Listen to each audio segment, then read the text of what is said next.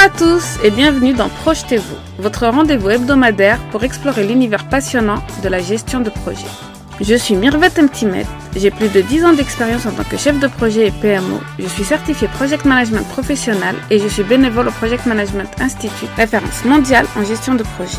Transmettre mes connaissances et vous accompagner dans la gestion de vos projets, qu'ils soient professionnels ou personnels, c'est mon défi. Car oui, bien maîtriser les rouages de la gestion de projet, c'est s'ouvrir les portes du succès dans tous les aspects de votre vie. Vous êtes curieux et avez envie d'en apprendre plus, vous souhaitez donner du peps à votre carrière ou transformer vos équipes et vos entreprises, je prends soin à vous apporter les bonnes connaissances à chaque épisode. Imaginez maîtriser l'art de transformer une simple idée en un projet réussi, de naviguer avec aisance entre les défis de coordination de budget et de délai. C'est ce monde que je vous propose de découvrir à travers Projetez-vous. Et parce que le monde évolue constamment, j'aborderai les tendances et les actualités. Qu'il s'agisse de nouvelles technologies, nouvelles méthodologies, d'outils innovants ou de changements dans les normes et pratiques du secteur, Projetez-vous sera votre source d'information. Et ce n'est pas tout, j'invite des professionnels aguerris qui partageront avec nous leurs expériences et leurs méthodes sur des thèmes variés et captivants. Alors, prêt à transformer vos projets en réussites éclatantes, rejoignez-moi dans cette aventure. Ensemble, faisons de la gestion de projet votre atout pour l'excellence.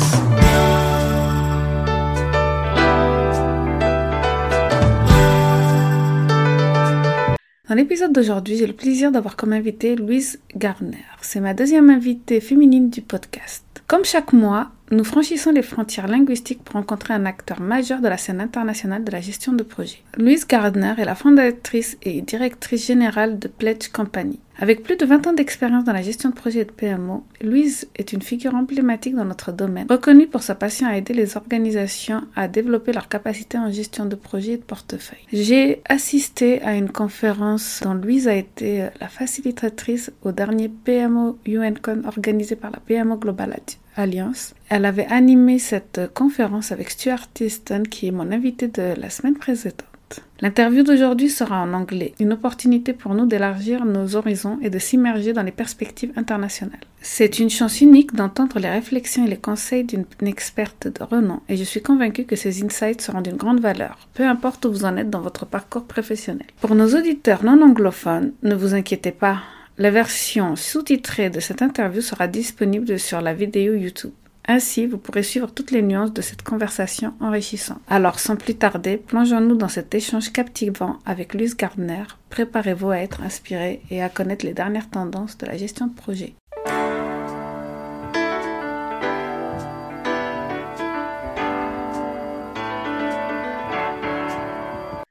Welcome to Projetez-vous, the podcast where we dive into the world of project management. Today, I am very excited to have Louise Gardner with us. I participated in uh, one of the workshops uh, of uh, the PMO UNCON organized by the PMO Global Alliance, and Louise was there as a facilitator, and she talked about portfolio management. So I was more than happy to invite her on this show. Louise is the founder and managing director of Pledge Consulting with over 20 years of experience in managing projects and PMOs. Louise, it's a pleasure to have you. Could you start by telling us a bit about yourself?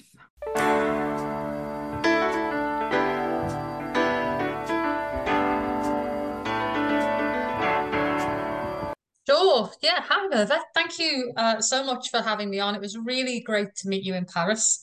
Uh, and I was very excited when you suggested coming on the podcast. So yeah, th- thanks again. So a little bit about about me. I've spent the last almost 25 years working in PMOs and project controls teams mostly, although I've done some project delivery as well. I've worked across many industry types, including construction, technology, uh, across the public and the private sector. And I guess the main thing to know about me is that I'm really passionate about helping organizations to deliver projects in a way that creates organizational value. So that means on time, it means on budget, and crucially, it means ensuring that the benefits identified in the business case are realized at the end. So the business gets what the business needs from that project investment. Very nice, very nice introduction, Liz. I am very in line with you, and I see many, many uh, companies that, that cannot uh, finish projects in time and budget. So it, it feels like an utopia when you talked about it. So I think this is what you do with uh, Pledge Consulting. Uh, how did you found it, and uh, what motivated you?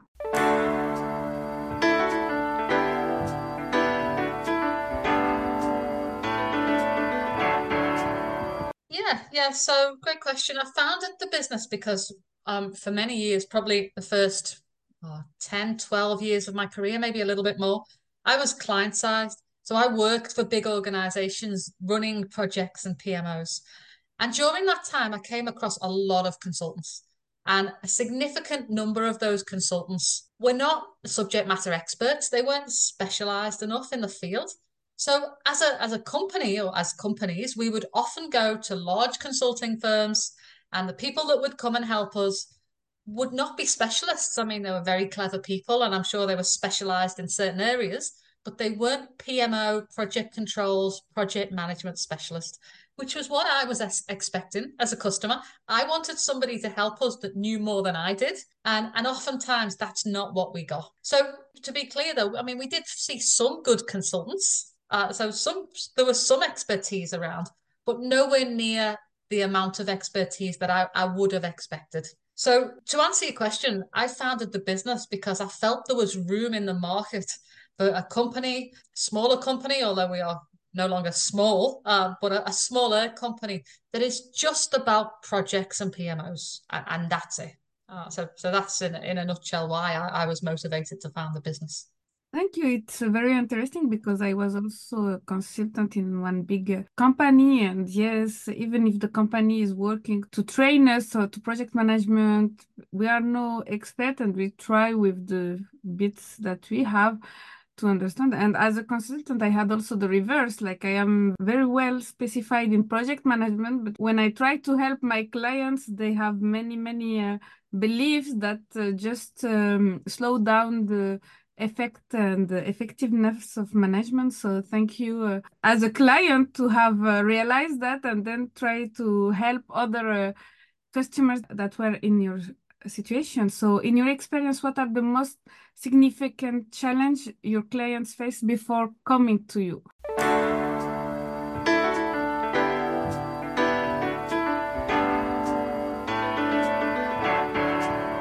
Yeah, well, there's a lot of them. And as you just touched on, um, sometimes, and, and it's what we find a lot uh, as a business as well, the customers don't necessarily know. Uh, I was very fortunate. I was trained in PMO and project controls and started off my career in an organization that was very mature in this space. But that's not the norm. And many, if not most large organizations don't have the a high level of expertise. So they need people like us to, to come and, and support them. So our customers, broadly speaking, look for support, you know, right across the board. We do quite a lot of uh, project and PMO assurance work. So things like PMO maturity assessments, project health checks. We do an awful lot of post-implementation reviews. Uh, so people are relying on, on us really to uh, evaluate how they're going or how they've gone um, and make recommendations really for how they can build on that capability moving forward. We also set up and run, sometimes run PMOs for organizations. So a PMO setup engagement is, is a very typical engagement for us. We'll go in and we'll make recommendations around the size and the shape of the PMO. But sometimes customers will also say to us, well, that's great, but we don't have the people to do this. So can you run it for us too? Um, which of course we can. And sometimes we do that for a long time. Um, and sometimes we do that just while they hire permanent people and bring the right people on board. So we do a fair bit of that. And we also help in specific functional areas. So I'll give you an example. Something like project planning will often need specific focus. So we'll come in and, you know, the we might get a, an inquiry that says our projects are running late, our projects are always running over time can you help? And so we'll go in and we'll do a little bit of discovery work. And what we'll find is the project wasn't adequately planned. And quite often when we find that, it's not just that one project wasn't adequately planned. It's that the the processes and systems and frameworks around properly planning a project are not in place. So we'll review the process and again, we'll make recommendations and we'll just focus on that functional area. And I'm using planning as an example, of course, but we can do that across any functional area of, of a PMO, as well as planning kind of popular topics with our customers uh, around risk, governance, and there's a lot of talk at the moment around agile practices. And so, you know, customers want to be more agile in the way that they work, but sometimes a full scale agile transformation is not right. For a business, particularly if they're a hierarchical or bureaucratic organization. So mm. sometimes they'll go too far with an agile transformation and we'll help them kind of move back along the spectrum so they're more agile but still have really strong structures around governance and um, and reporting and, and that kind of thing. So also probably the other thing to call out in terms of our services is we're more and more being asked to help with the strategic end of projects. So right up front and right at the end. So we're doing a, a lot of work at the moment and having a lot of conversations around helping people with portfolio and project prioritization. So, what are the right projects that the business do? Helping people define benefits. And then, right at the other end of the spectrum, trying to help people monitor and measure those benefits at the end of the project lifecycle and beyond. So, we really are kind of a full service PMO lifecycle provider uh, and can jump in and support doing whatever we need to do wherever in the life cycle that we need to do it really. Long long answer to your question. No no it was very interesting and i have many things to talk about because i myself really regret that here in france uh, the customers the client the companies i work with larger companies and with also smaller companies they don't know the usefulness of PMOs. They will not ask pledge company, for example, to because they don't know they have a problem, as you say, that it's usually in the insight from project manager or PMOs that comes the, the question. So um, I was a PMO a very long time, and I had a different mission in each company because nobody knew about the definition of uh, PMO. So in the beginning of this year, I provided the guide, but for uh, the PMOs beginner to uh, do what you say, the PMO health check uh, to be to know the maturity of the company about uh, their PMO, about their project management procedure, that what is working, what isn't working, and it's very very interesting what you're saying. When we shift into the when the client is convinced that uh, it needs to be applied to his company and not only the people inside the company but the managing the directors that have the money to do it. So what the first steps do you usually recommend for your clients or even before to acknowledge that they need uh, some help in project management office?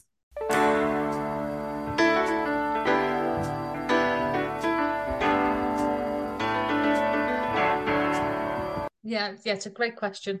So when we start work with a customer, our first job really is to make sure that we all understand the problem. So we understand the problem and that they understand the problem. And when I say they, I don't just mean the customer because the customer is usually the person bringing us in. And that could be a PMO manager, a PMO director. But as you say, not everybody in an organization understands this stuff. So when we start an engagement, we bring all the key stakeholders to the, the table. The executive team, if, if we can, the PMO manager, the person who is our customer or sponsor, and any of the colleagues on the leadership team that are going to be touched by the work that we're doing. And we'll often meet with them and talk about the problem. And then we'll do a usually a short and sharp piece of discovery where we do some interviews, we look at documents and artifacts. And then we'll go back to that group of people and say, well, you told us this was the problem. We agree that this is the problem based on our discovery. Or actually, you thought this was the problem, but we think you might have a slightly different problem. Um, but the key for, for that whole piece of work is to make sure that before we start doing anything or changing anything, everybody has a common understanding of what it is that needs to be done and why. And, you know, at the early stages, what are some of the things we might do to try and attack the problem? But it's interesting you you talk about the the lack of awareness of PMOs and PMO functionality. Um, please don't think you're on your own in France. You're really not. Here in Australia, we have some of the same issues. A lot of companies, even big companies, sometimes don't either don't understand what PMO, PMO is or don't recognize it in that word. I was talking to a colleague who's based in Los Angeles last week, and she was saying exactly the same thing. All she does is PMO, but it, on the west coast of the US, there, and she's very busy. They don't call it PMO. It sits under the broader project management umbrella. So I think as consultants and as practitioners, we can't be. We're very passionate about PMO and about something called PMO. But actually, what's more important is what what we actually do under that banner. It doesn't matter what it's called. And so, however we need to educate these stakeholders, whatever we need to call it, or whatever the conversation is, if they don't understand what a project management office is or a program management office, then as long as they understand what sits underneath that, doesn't really matter what we call it. Uh, yes, thank you for uh, this insight. And that's what also I discovered that the PMO UNCon organized by PMO Global Alliance. I really thought that uh, France was not mature enough uh, in PMO term because each time I go to interviews for PMO position, there are even people that don't know about project management, they don't know about project management institute, they don't even know about the processes. So I really need to explain to them the terms without being very uh, specific. So it's uh, good uh, that we are going in a way. So in my podcast, uh, many episodes are talking about the role of project management office. I even invited the French project management office, but he works in a in an American company, so yeah. it's a little bit. But I really try, uh, yes, to tell people about project management office so but i think the it is also about not understanding uh, most of the part of project management and especially for me with smaller uh, companies but also with large company why mm. do we need to have a risk management? Why do we need the planning to be very precise even if it will be changed next week? That uh, you talked about planning uh, earlier so so this and so for you when you meet clients what are the most challenges they face is like uh, in project what is the less uh, known for them area that they are the less experienced and that is very useful to succeed in their projects and portfolios?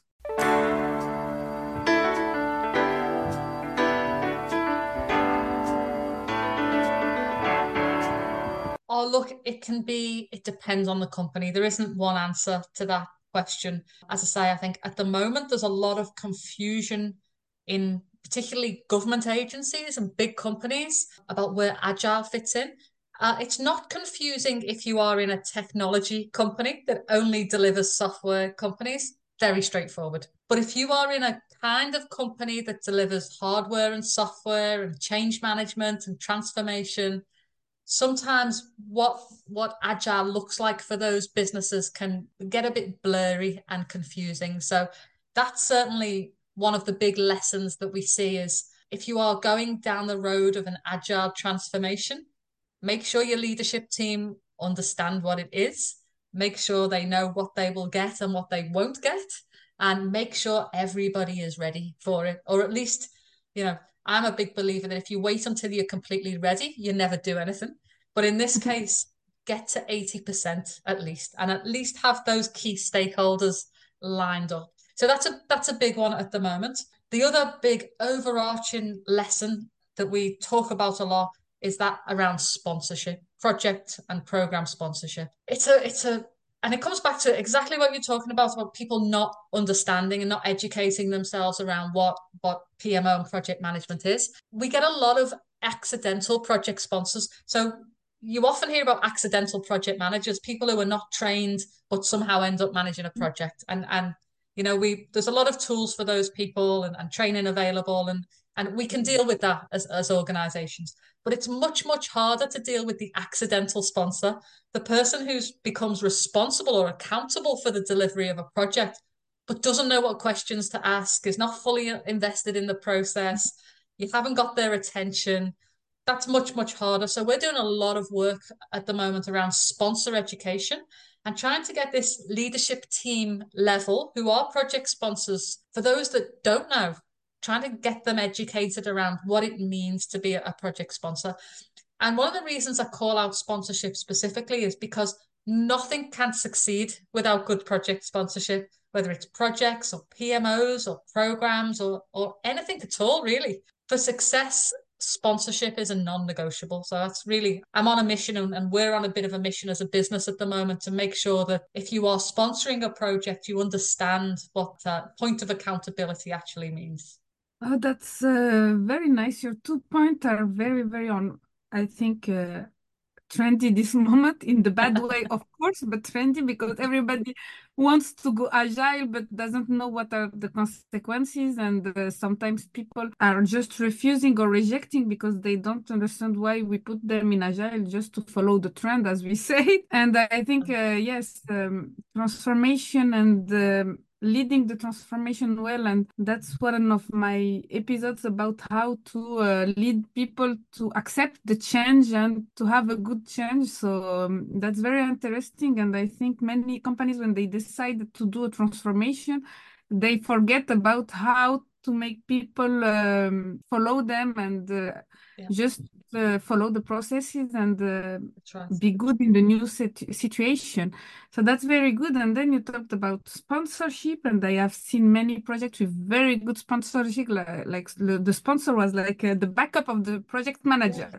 knew everything and stuff. And other projects where the sponsor was more like, okay, don't spend too much budget. Come to this. It was like limiting and framing, even if he didn't understand everything. So, so it's true that sponsorship is very, very important. So my my episode of last week was talking about sponsorship, and I also have articles on it. But in France, sponsorship is not known at all. It's just we know it's like um, our uh, head of department that is usually the sponsor of some projects or the one that really brought the projects in.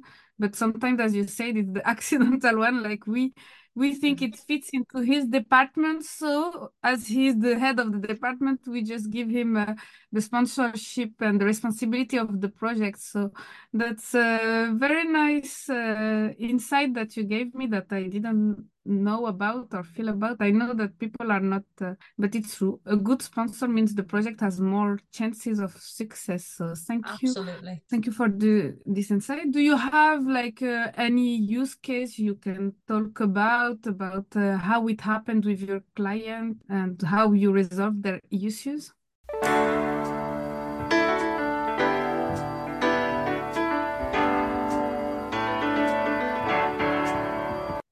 I'll give you a, a quick uh, quick case study. We're working at the moment and have been for a few years actually um, with a global financial services organization. Um, so they're not headquartered in Australia, but they do have a large presence in Australia, and they have a large and complex portfolio of of mostly IT type projects. Now, a decision was taken about 18 months ago that the delivery team wanted to be more agile. So they all off they went and all got trained and came back really passionate and pumped up about being quicker to market, more responsive, more iterative, all of the good things that agile brings you. They were very excited.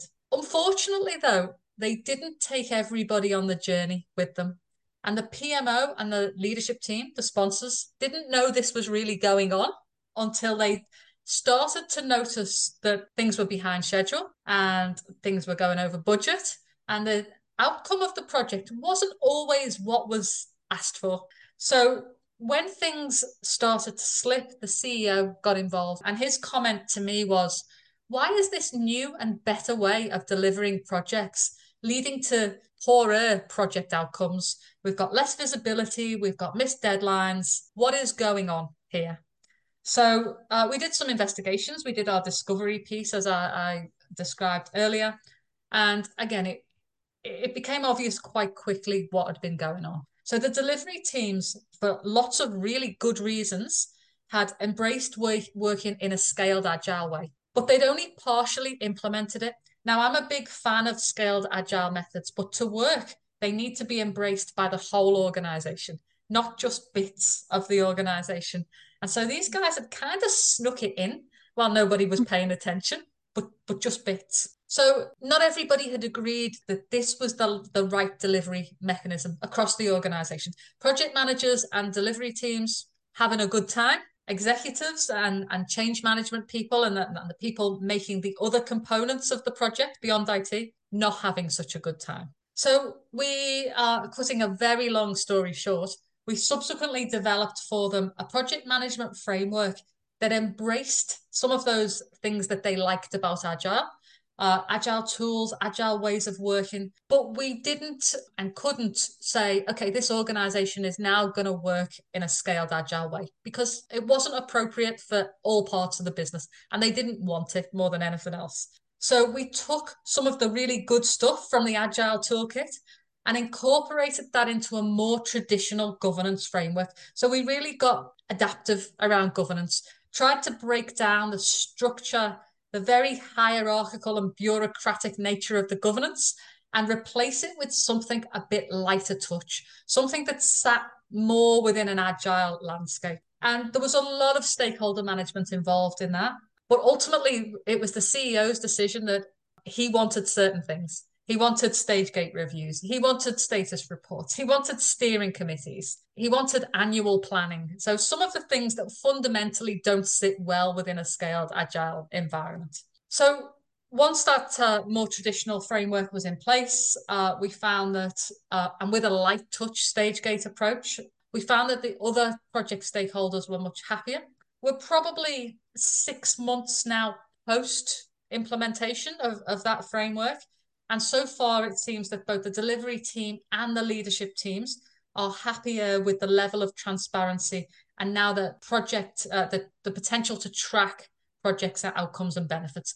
Because they, for a while there, they really lost sight of how projects were, were going. Things were happening, but that visibility um, kind of disappeared. So um, we've reached a happy halfway point on the agile spectrum, but we still have that robust governance framework that the, the leadership team said that was a non-negotiable for them. So that's kind of a, a bit of a bit of a quick and dirty case study, but hopefully it describes to you the kind of ways we'll get in and we'll work with customers and and try and find a satisfactory outcome when there's a complex problem very nice. I what i i just have uh, two things that is like transparency like you say they snuck out mm, the thing. So everybody was not aware about the agile the scaled agile framework that was being put into place.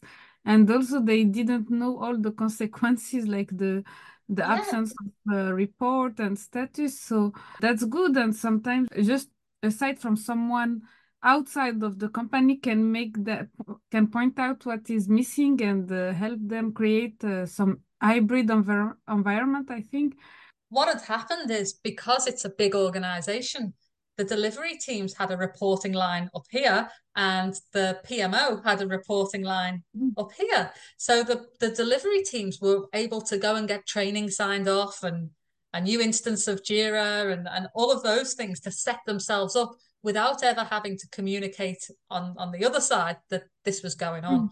And look, that's not, I was going to say it's not typical, but it's also not unusual. Organizational structures can often be complex beasts to navigate. Uh, and that's what happened here. There was, um, the, they wanted to do it a particular way. They just went and did it.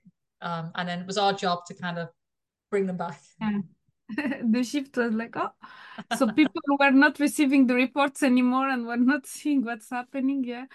So I think, yeah, there is uh, this kind of miscommunication and this need of uh, knowing where, how we do things and what has been done. Uh, yeah, yeah. I think it's a very interesting uh, use case that um, the listener will be happy to know about and the companies uh, like I think when there is a change, we need to have a change management and to have all the stakeholders implied in the company and not just uh, take some and leave uh, the others uh, watching it from the side of the road and don't uh, not understanding what's happening. Oh, very nice, very nice. Uh, thank you for this insight. I I see that you have also uh, another focus is portfolio management, so project and portfolio management, and you will have very soon masterclass. Could you tell us more about it? J'espère que vous trouvez l'épisode d'aujourd'hui aussi enrichissant et inspirant que je l'ai trouvé à préparer pour vous. Vous savez, chaque épisode est une aventure, un voyage dans les subtilités de la gestion de projet et je suis tellement heureuse de partager cette aventure avec vous. Mais savez-vous qu'il sera bientôt possible de rester connecté et informé en dehors de ces épisodes? Et pour cela, j'ai une nouvelle excitante à partager avec vous. Ma newsletter exclusive est sur le point de voir le jour. Oui, vous avez bien entendu, une newsletter dédiée à la gestion de projet pour pouvoir l'appliquer en entreprise. Pourquoi s'abonner à cette newsletter? Eh bien, je pense que ce sera intéressant pour toute personne voulant développer et optimiser ses projets pour assurer une meilleure maîtrise du budget et une meilleure satisfaction client. Dans cette newsletter, vous pourrez trouver des conseils pratiques, des astuces concrètes et des mises à jour sur les dernières tendances en gestion de projet. Ce sera un lieu où je partage mon expertise, mais aussi des ressources, des études de cas et des tips pour bien amorcer une bonne mise en place de méthodologie dans vos projets si vous êtes encore loin d'appliquer la gestion de projet dans vos projets. Je suis actuellement en train de travailler d'arrache-pied sur cette newsletter pour m'assurer qu'elle soit une source incontournable d'informations et d'inspiration pour vous. Chaque édition sera soigneusement élaborée pour enrichir votre compréhension de la gestion de projet, mais aussi l'appliquer dans vos entreprises. Que vous soyez curieux pour la gestion de projet, un chef de projet ou manager, ou que vous soyez un directeur qui cherche une solution pour mieux gérer vos projets, je pense que cette newsletter vous formera les réponses que vous cherchez. Mais ce n'est pas tout. En vous abonnant, vous aurez l'opportunité de faire partie d'une communauté partageant les mêmes idées. Vous aurez des news et des petits bonus en exclusivité c'est une chance de pouvoir échanger sur la gestion de projet. Si vous avez aimé cet épisode et que vous voulez aller plus loin dans la gestion de projet avec des exemples concrets et pratiques, je vous invite à vous abonner à la newsletter. Toutes les informations seront en description de cet épisode. Sure, yeah, well, I'm very passionate about our community as, as PMO and project management professionals. I think we should all be learning from each other I'm, you know, as a business and me personally, we love going into organizations and, and, and sharing our knowledge. But I think there's a lot of power in people on the ground sharing knowledge between themselves. So for the last two years, we've actually been um, in Australia. We've set up some events. So one day and two day events that are purely focused on the project management community. And they have been um, a combination of speakers, industry experts, and points of collaboration. So roundtable talks, panel discussions, uh, sessions like we had in Paris at the UN Convention, where people just get together and, and problem solve. So very much in that spirit, we've set up a masterclass program. Uh, we had our first one actually in October, which was on benefits management. And every month now, we're going to do a dedicated topic in a masterclass format. And what the masterclass format means is that we'll prepare some slides and some basic kind of insights on theory and good practice. But in these two hour sessions, we get a group of industry professionals together and talk about their challenges and how they overcome them. So people are learning from their peers and not just from consultants or educators. I say we will we will provide some theory and some good practice and we'll talk about our experience. But the point of it is really for people to share what they are doing. So in the portfolio masterclass, uh, portfolio management masterclass, we're going to be going over concepts like portfolio and project prioritization, portfolio reporting, portfolio risk management, portfolio planning. But they are just headings on a page. What we will really cover in the session are the things that people want to talk about. So we do them in a hybrid way, and it'd be it'd be great to have some some international attendees on on the next one. So if any of your listeners uh, would like to join us, details are, are on the website uh, and also on our LinkedIn page. But yeah, we're going to do one of these every month now, just to try and build that community. We do it in hybrid, so we can have people online, but we also get probably 15 or 16 people into our office in, in Ultimo in Sydney. And it's a really nice blend. After it's interesting to say, after three and a half years post COVID, we finally got a really good way of doing hybrid workshops. We've we mm-hmm. cracked it after three years. So we can give our online participants a, a, really good experience now as well. So super excited about that. And as I say, there's there's one every month. Uh, February is portfolio management masterclass, and in March we're going to be doing a masterclass on how to uplift a PMO. So as I say, all of those details are, are on our website. Might not be a super time zone friendly time for, for Europe, but we get some interest. We can also always shift our, our, our time zones. Always happy to think about doing that.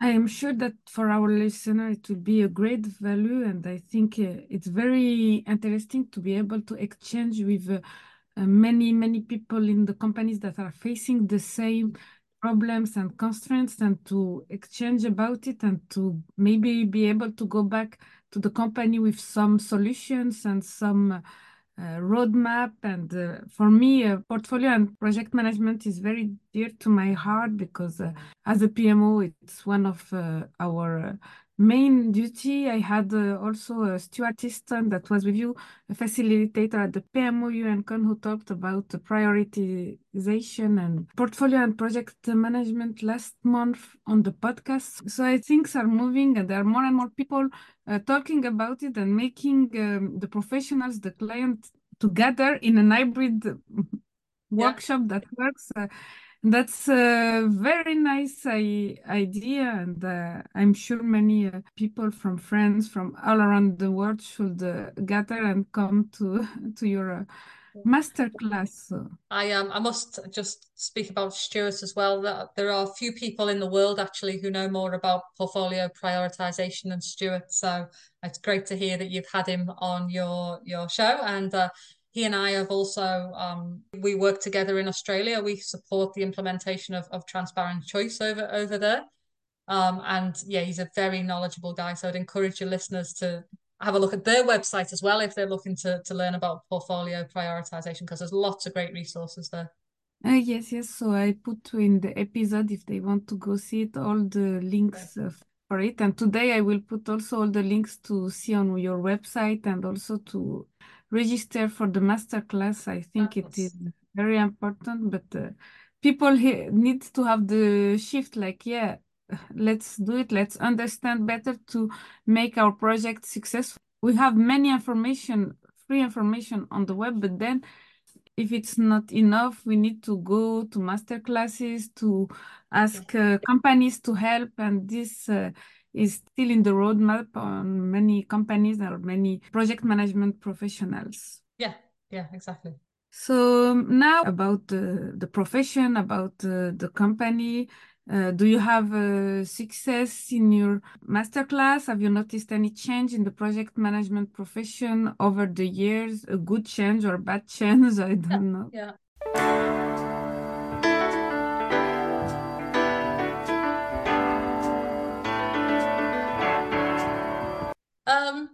All change is good, I think, in a way, because we are evolving. And even if things aren't good straight away, they are leading us to better outcomes. I think a uh, couple of things uh, spring to mind. Really, I think you know everybody's tired of talking about COVID now, me me included. But we mm-hmm. can't ignore the fact that it's forced us all to change our ways of working, the way we relate to each other, the way we manage teams. And I don't think that evolution has finished yet. So in 2020, 2021, we all started to work remotely and despite lots of worries, you know, as, as a small small business, uh, I didn't know if we would survive COVID. So we all adapted and flourished. Actually, um, we had some very good years in across that that period, and so we all realised we can do this. It's a success. And then over the last, so you know, mid early 2022 to to now, organizations are pushing people back to the office. I don't know how you're finding it in France, but certainly in Australia, and from what I'm reading in the international press, big employers are starting to say oh, it's a minimum of three days. And I was reading something in Forbes magazine, actually, it was a, uh, last week, it was a CEO survey, and they were saying that um, CEOs are forecasting that by the end of 2024, people will be back in the office full time and it will be just like COVID never happened. Now, I don't think that will happen. But that's what I say. This evolution of ways of working hasn't finished. Some companies are going to stay with a degree of remote working forever. Other companies are going to go back full time. And as the people in the middle here, you know, how will that impact us? I don't know, is the answer. So I think it will be interesting. I think when we get to maybe next year, by the end of 2025, I think we'll have a firm idea about what the next 10 years will look like because it will be settled, hopefully, barring any other major pandemics that come through between now and then. The ways of working question is still one I, I don't really know the answer to. Um, and I've got mixed feelings about it because I think we can be very productive at home. But I also think that's not true for everybody. And in my own team, we have our best days when we are together. We it depends on what we're working on as well. You know, we can be if we're if I've got my head down and I'm working on some stuff, I'm way more productive at home than I am in the office. But if I need conversation and ideas and brainstorming, then there's nothing better than standing with the team around the whiteboard. And so, yeah, I think that's a big change. We've still got questions around ways of working. The other big change is, uh, again, relating to Agile, um, but it's not just about IT or software projects. It's about, and it does relate a little bit to the ways of working conversation. It's about making sure that our ways of managing projects are fit for purpose.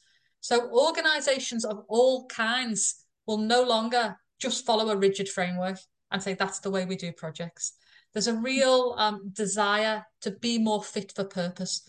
Um, I don't want to overuse the word agile because I don't mean it in the capital A agile sense. I mean adaptable, lean, efficient. And so there's a huge push from traditionally big and, and clumsy organizations to be more efficient. And so I think that's a good thing as well. And again, I don't think there's one way, or if the if we do settle on one way, we're not quite there yet. There's I talk a lot about fit for purpose solutions, and that tends to look different for, for every company that, that we work with. I think we're definitely going to become less wedded to specific methodologies and, and just become more pragmatic, taking from each framework or each toolkit just what we need and applying it in our own organizational context. The final thing that I've got to mention AI. You know, it remains to be seen what will happen with AI. But I think it's a fairly safe bet that it's going to make much of what we do quicker and easier. It already does. We we use a few AI tools just by way of almost admin and analytical assistance. It's changed the game for, for a couple of our people. It just makes the job quicker and easier. But hopefully, what I'd like to see in the future is it doesn't just make things quick and easy, it makes them better more accurate, more predictive, helps us get better data and better information. And I think hopefully once we get there, AI solutions will become the norm as part of PPM tools. There's three three there for you. Thank you for this complete response. I was afraid that you won't talk about AI. Like, oh my, imagine. but you you talked about it uh, last, and I think you were uh, complete. And I also have many episodes that I talk about it with uh, companies in AI, even uh, about trends and what's happening in AI and project management. PMI is also very active about it. Ha it has a training on AI and even uh, launched uh, ChatGPT simulated uh, exams very recently. Yeah, that was today. I think that came out just today. Yes, today at the time. Probably yesterday for you. Yes, uh, uh, very nice. So this, uh, I think we will talk about it a long, long, long oh, time. Just, just on AI, Mervet, as well. I think, uh, speaking personally here, I don't know what impact it will have. I don't have a full picture about how organizations are using it now. I have a good idea of how it might be useful to people in the future, but I'm really interested to know we've got a couple of customers are, are using some AI solutions for predictive analysis, but they haven't told me that, you know, it's blown them away. It's still very much exploratory. So I'm mm-hmm. really keen, uh, and again, love to hear from your listeners. What is happening now? Who's using AI solutions today, and for what? Because it's a it's a real gap in my knowledge, and we're trying to plan a couple of face to face events uh, for later in this year, and everybody wants to talk about AI. But what are they going to talk about? What's happening now? Not not just what's happening in the future. What's happening today? Yes, so we will. Uh, I will tell you if some listeners are very interested. As I see, for me, many tools like Excel or other tools are bringing it into their tools. There are also uh, some of my guests there was Luigi Skinner for Greyfly and uh, also French uh, company Ofolio, uh, Cyril Verbosch and uh, William Gisot that were on my podcast and that have innovative uh, uh, solutions based on AI. And I think they are making the work. So today, I think, as you said, it's exploratory, yeah. knowing how we don't know which tool to use because there are many options in the out. So we, let's yeah but not enough uh, feedback.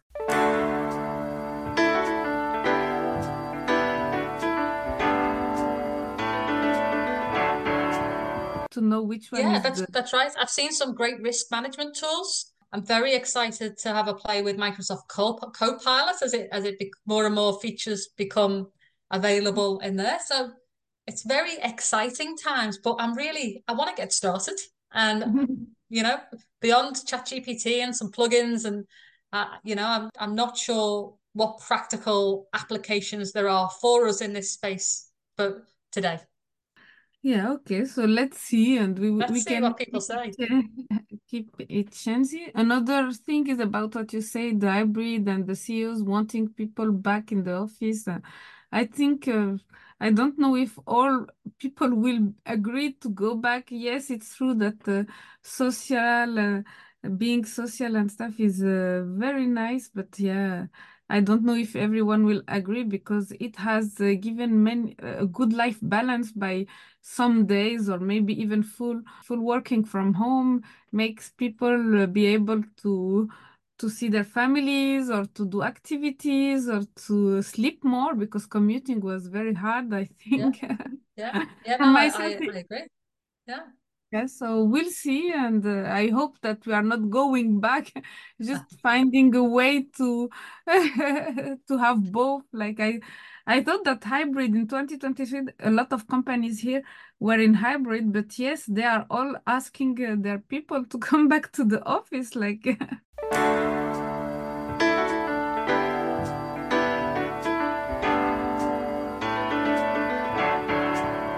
people don't want to go.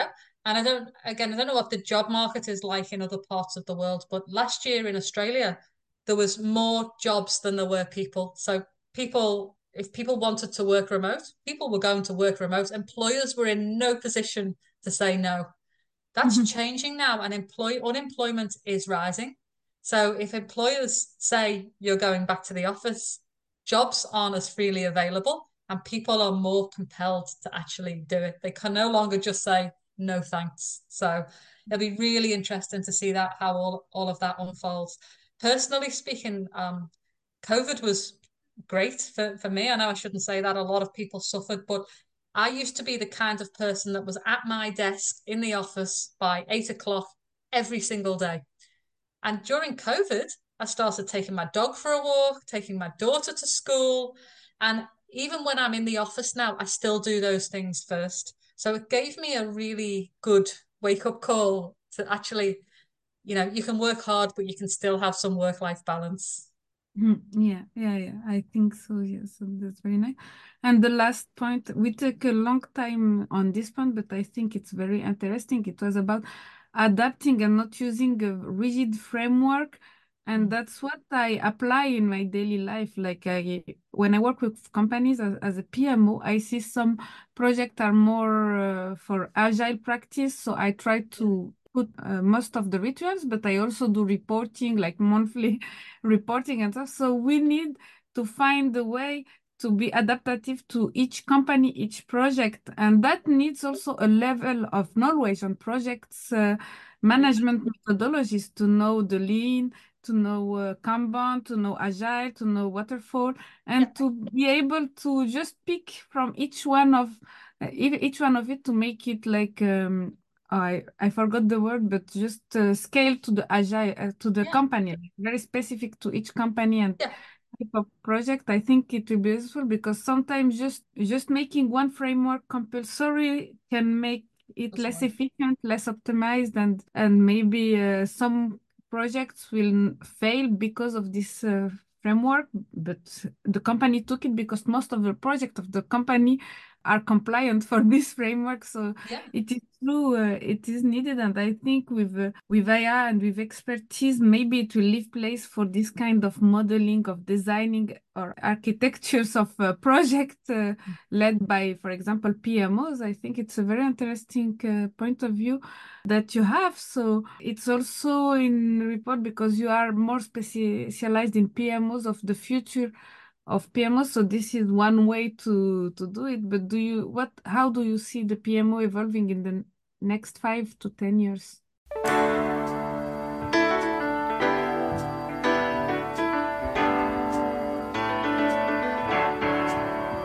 Yeah. Um. Oh, look, everything we've just talked about really more adaptive, more technology focused, more, I think, you know, leaving the ways of working conversation out of it. I think organizations are going to be more flexible in every way. Uh, mm. I think that's what success looks like in the future. And the companies that don't jump on board with that will be left behind. They'll be left behind in terms of technology adoption and they'll be left behind with people who don't want to work for them. So I think that's the future. I think it's um, adaptive ways of working and flexibility. Thank you for this answer. Uh, what advice would you give to young practitioners in project management and to prepare themselves to the future? yeah, it's a great question. Hey, um, look, I, I couldn't be more passionate about uh, being an advocate for, for project management and PMO as a career. I would say keep learning, learn every day, treat every day, every job, every project, every company as a learning opportunity. Um, I still learn every day. I've been doing it for more than 25 years. I'm still learning. Find mentors, read a lot of books, consume a lot of content, listen to podcasts. There's a lot of good uh, YouTube project management and PMO content creators out there, some of whom I met in Paris as well. So just lifelong learning, I think, again, it, it talks to this whole adaptive thing that I'm talking about. You've got to keep changing, keep growing, keep learning. And if you are willing to do that, project management is a phenomenal career path for you. It's been very good to me, and I, I couldn't be more passionate about it as a career path. So keep learning, I totally agree with you on both sides. Like keep learning, reading, just keep uh, watching YouTube, uh, podcast, whatever the support you like, or reading newspaper, yeah. reading books and stuff. So I think there are many many information out there. So keep learning. And yes, I am also passionate about project management. That's uh, the whole why I'm doing this podcast, and it's interesting to see, to have guests uh, like you, Louise uh, that are very generous and that um, that really are passionate about project management and uh, issues revolving about project management. So on this topic, can you share some common misconception about project management, PMO, and how to address them?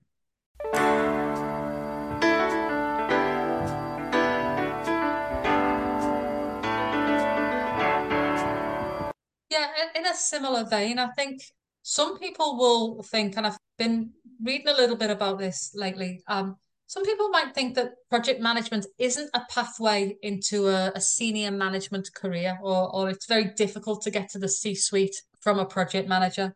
And I, I disagree with that. You know, if corporate life is the life for you, spending some time as a project manager, I think would give you a huge advantage in terms of being able to work your way up through the organization. You are exposed to so much as a project manager, you know, finance, marketing, um, strategy, communications, every aspect of a business you get to see up close and personal. Some people like like me fall into project management as a career and we don't want to do anything else. To reach the top of the, the career pyramid, I had to start my own company because I only want to work in this space. But if you uh, are a project manager that has ambitions to get into higher management, it certainly does you no harm to spend a few years as a project manager, then maybe to move into a PMO where you get exposed to strategy and and to all of those kind of portfolio management functions. That is a great stepping stone as far as I'm concerned up into higher management.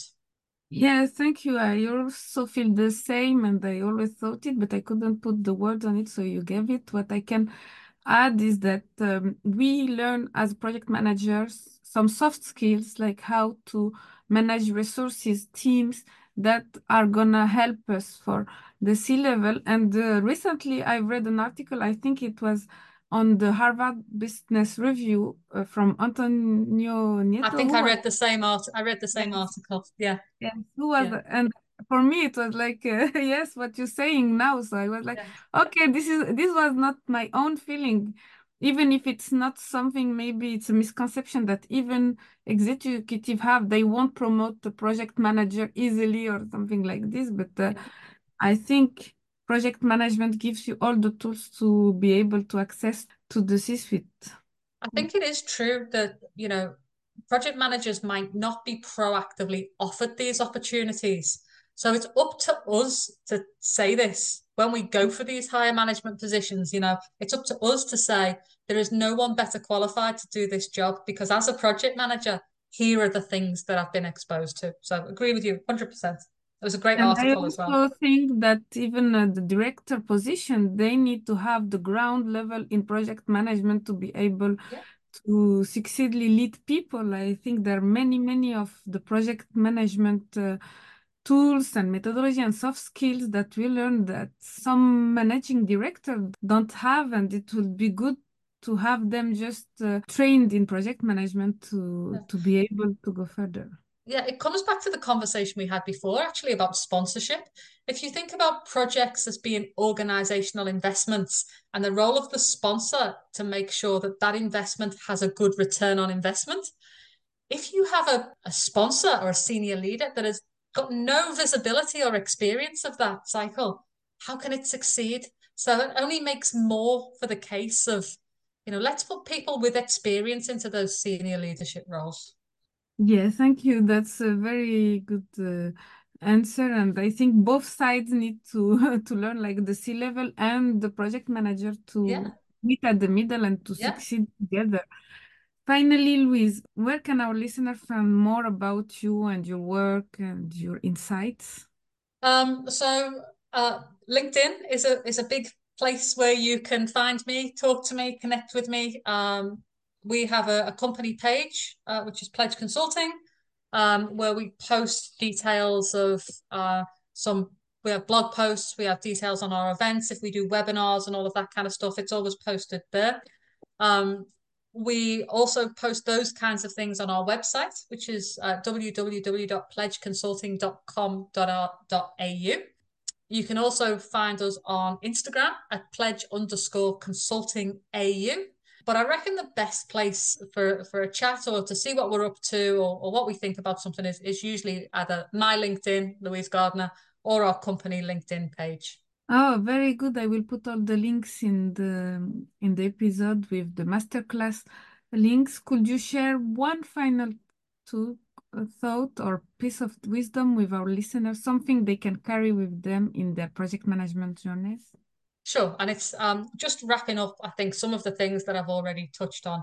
I guess my key message to, to, to part with is embrace change and adaptability as your greatest assets in project management. The landscape is continuously evolving. Uh, we're influenced by technological advancements, uh, changing market patterns, shifting cultures.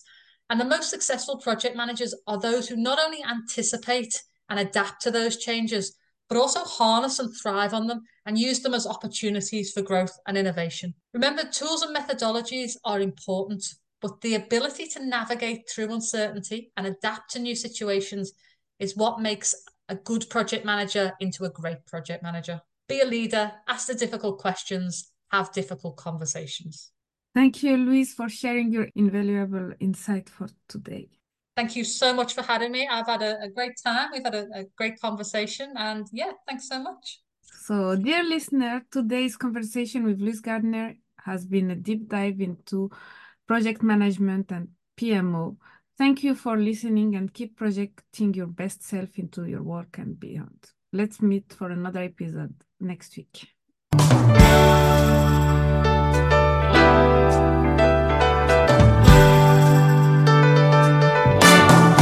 Et voilà, c'est la fin de cet épisode de Projetez-vous, abordant la gestion de projet sans complexe. La gestion de projet, c'est bien plus qu'une série de tâches et de délais. C'est un voyage passionnant vers la réalisation de vos idées les plus audacieuses. J'espère que ce podcast vous a offert des perles de sagesse, des conseils pratiques et cette petite étincelle d'inspiration. Un grand merci de m'avoir accompagné aujourd'hui. Ensemble, nous faisons de la gestion de projet une aventure riche en apprentissage et en succès. Alors, si vous avez apprécié notre rendez-vous, n'hésitez pas à vous abonner, à laisser un commentaire ou à donner votre avis. Votre soutien, c'est comme un joli diagramme de Gantt. Ça aide à tout aligner parfaitement. Pour des échanges plus directs, retrouvez-moi sur Instagram. Je suis connue sous le nom Mirvet underscore MGMT, MGMT comme management. Venez y partager vos anecdotes, vos questions ou même vos mêmes préférés sur la gestion de projet. Je vous donne rendez-vous dans le prochain épisode de Projetez-vous. D'ici là, gardez le cap sur vos projets et n'oubliez pas, un bon projet c'est un projet partagé. À très bientôt!